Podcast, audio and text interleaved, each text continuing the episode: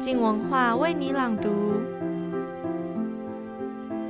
今天是愚人节，你打算做哪些恶作剧呢？是搬出整人道具，还是半路跳出来吓吓人？或者我该问，你今天被谁耍了吗？这些亲友间无伤大雅的把戏，让我们有了更美好的回忆。但你一定想不到，在看似严谨、不苟言笑的科学界当中，也曾发生过令人印象深刻的恶作剧。今天就来听听王道环跟大家分享这个故事。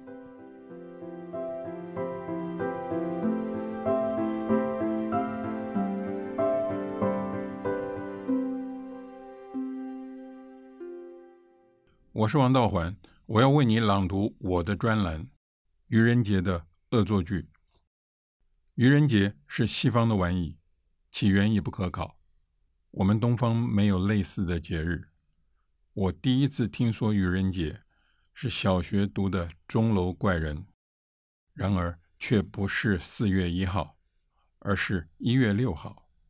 那比较像是西方传统的狂欢节。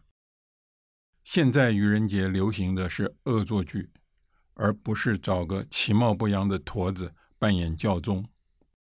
同学朋友之间彼此戏谑已不再是新闻，大众媒体成为搞怪的工具，网络上很容易查到恶名昭彰的怪招。我印象最深刻的恶作剧出现在一个最不可能的地方：一份顶尖的科学期刊《Nature》，那是将近一个半世纪前在英国创刊的科学学报。每星期四出刊，如今是发表科学论文的圣地。在上面发表过研究论文，等于为履历烫了金字。一九九三年四月一号星期四出版的那一期，在《新闻与观点》这个栏目里，有一篇叫人惊讶的评论。第一段的大意如下。最近制造出来的基因转殖小鼠，看来能够一直生长下去而不衰老。然而，它们体内都安装了死亡开关，随时可以启动。这个引人瞩目的发展是几个团队的研究成果，分三个阶段完成。首先，那个基因来自长生物种鲤鱼，能够制造泰索诺斯素。它使小鼠长寿，不过仍免不了许多衰老的症状。第二，研究人员找到那个基因的一个异常版本，生产的蛋白质在摄氏三十七度仍然有稳定的功能，于是转殖小鼠便没有衰老迹象。第三，研究人员已研发出一个办法。在那些小鼠体内安装死亡程式，可以启动肌肉、肝脏的细胞凋亡机制，四十八小时内就可以导致死亡。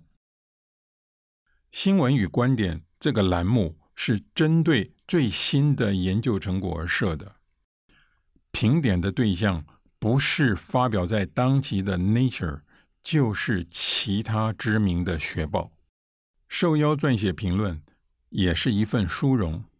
例如这一篇的作者是知名的反转录病毒专家怀斯，任职于英国顶尖的研究机构。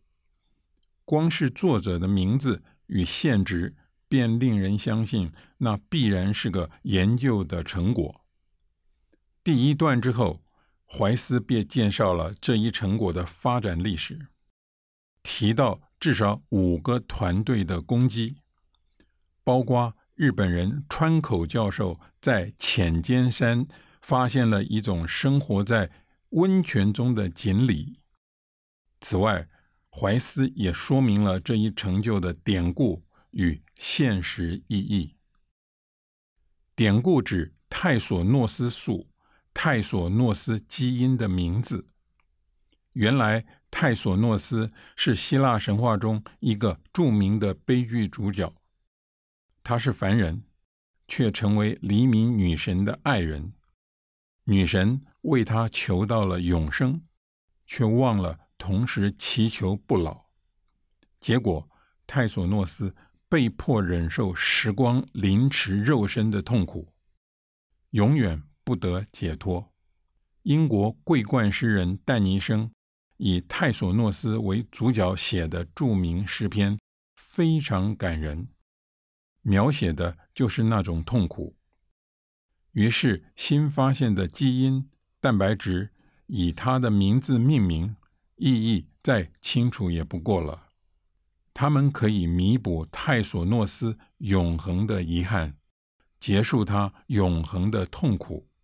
对于生活在高龄社会中的人，青春永驻的现实意义，不就是老而健康？问题在于，这篇评论处处有典故，而不只是泰索诺斯的悲剧。首先，篇名就是一个。作者为那种基因转殖小鼠取了个名字，叫做格雷。那不正是王尔德著名的小说人物吗？在王尔德笔下，格雷是非常俊美的男子。面对自己的画像，他许下的愿望是让自己青春永驻，由画像承受岁月侵蚀。结果。青春永驻的面庞难以面对内心的质变，他最后亲手毁了自己，将科学创造出来的长生不老产物以这样的人物命名，似乎颇为不祥。怀斯到底想说什么？事实上，怀斯介绍那个重大成就的第一段，一开始就露了馅。鲤鱼。第二段第一句跳出的两个名字，立即坐实了这个疑惑。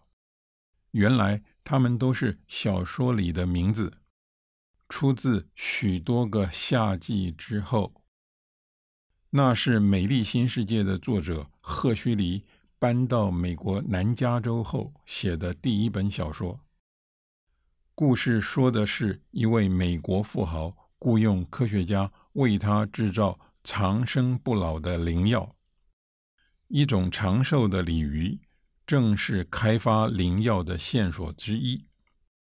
而赫胥黎为小说取的名字是直接从但尼生的诗里抄来的，更不要说怀斯在行文中把这一诗句或者是书名也签了进去。总之，这一篇煞有介事的评论。内容子虚乌有，是愚人节恶作剧。不过，感情需求都是真的。富裕社会的平均余命在二十世纪提升了一倍，绝大多数人都能活到七老八十，老而健康成为全新的需求。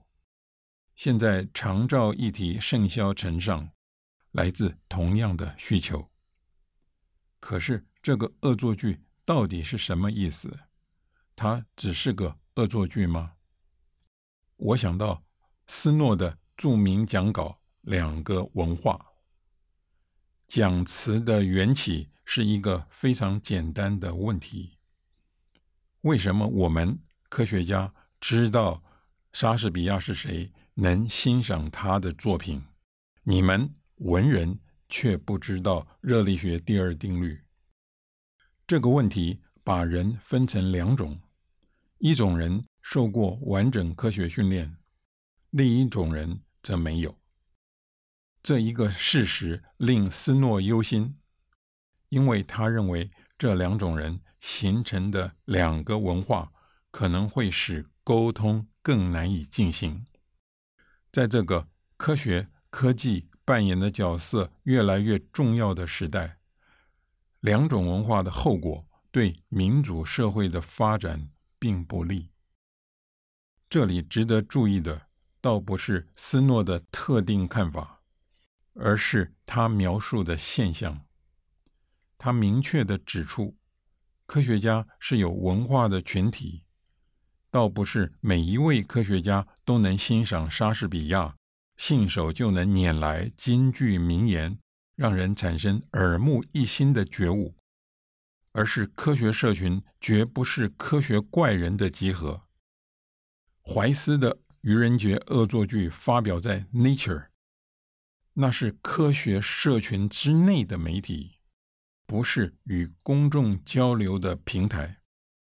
整篇评论从标题到内容充满文学典故，展现的正是科学文化的广度与深度，向赫胥黎祖孙三代致敬尤其于世。从这个角度观察，我们才能够理解一流科学学报为什么要花费宝贵的篇幅。刊登书评。现在《Nature》每一期大约有三页是书评，平均评论两本书，再简介三四本其他的书，而凭借的大多不是教科书。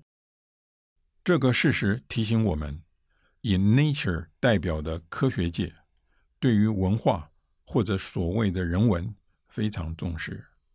许多重要的科学概念都以文学典故表述，便不是难以理解的事了。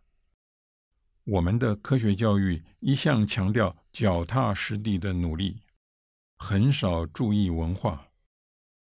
大学教授几乎不会提醒学生注意《Nature》里的书评，因为他们自己也不读。他们不难判断，怀斯的评论不过是愚人节的恶作剧，但是科学显然不只是实事求是的活动，他们能够领会多少呢？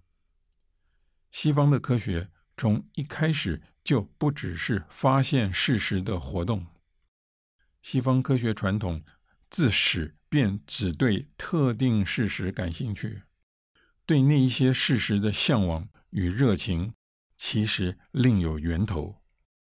大概只有诗人能略窥全貌。Nature 的发刊词便是德国诗人歌德的诗句，由创办人之一老赫胥黎译出来。像这样专业的恶作剧，还真是科学家独有的浪漫呢。原以为界限分明的文科理科，其实也在一笑之间。开启了沟通之门。今天的节目就到这里，谢谢收听。明天陈柏青的书评再见。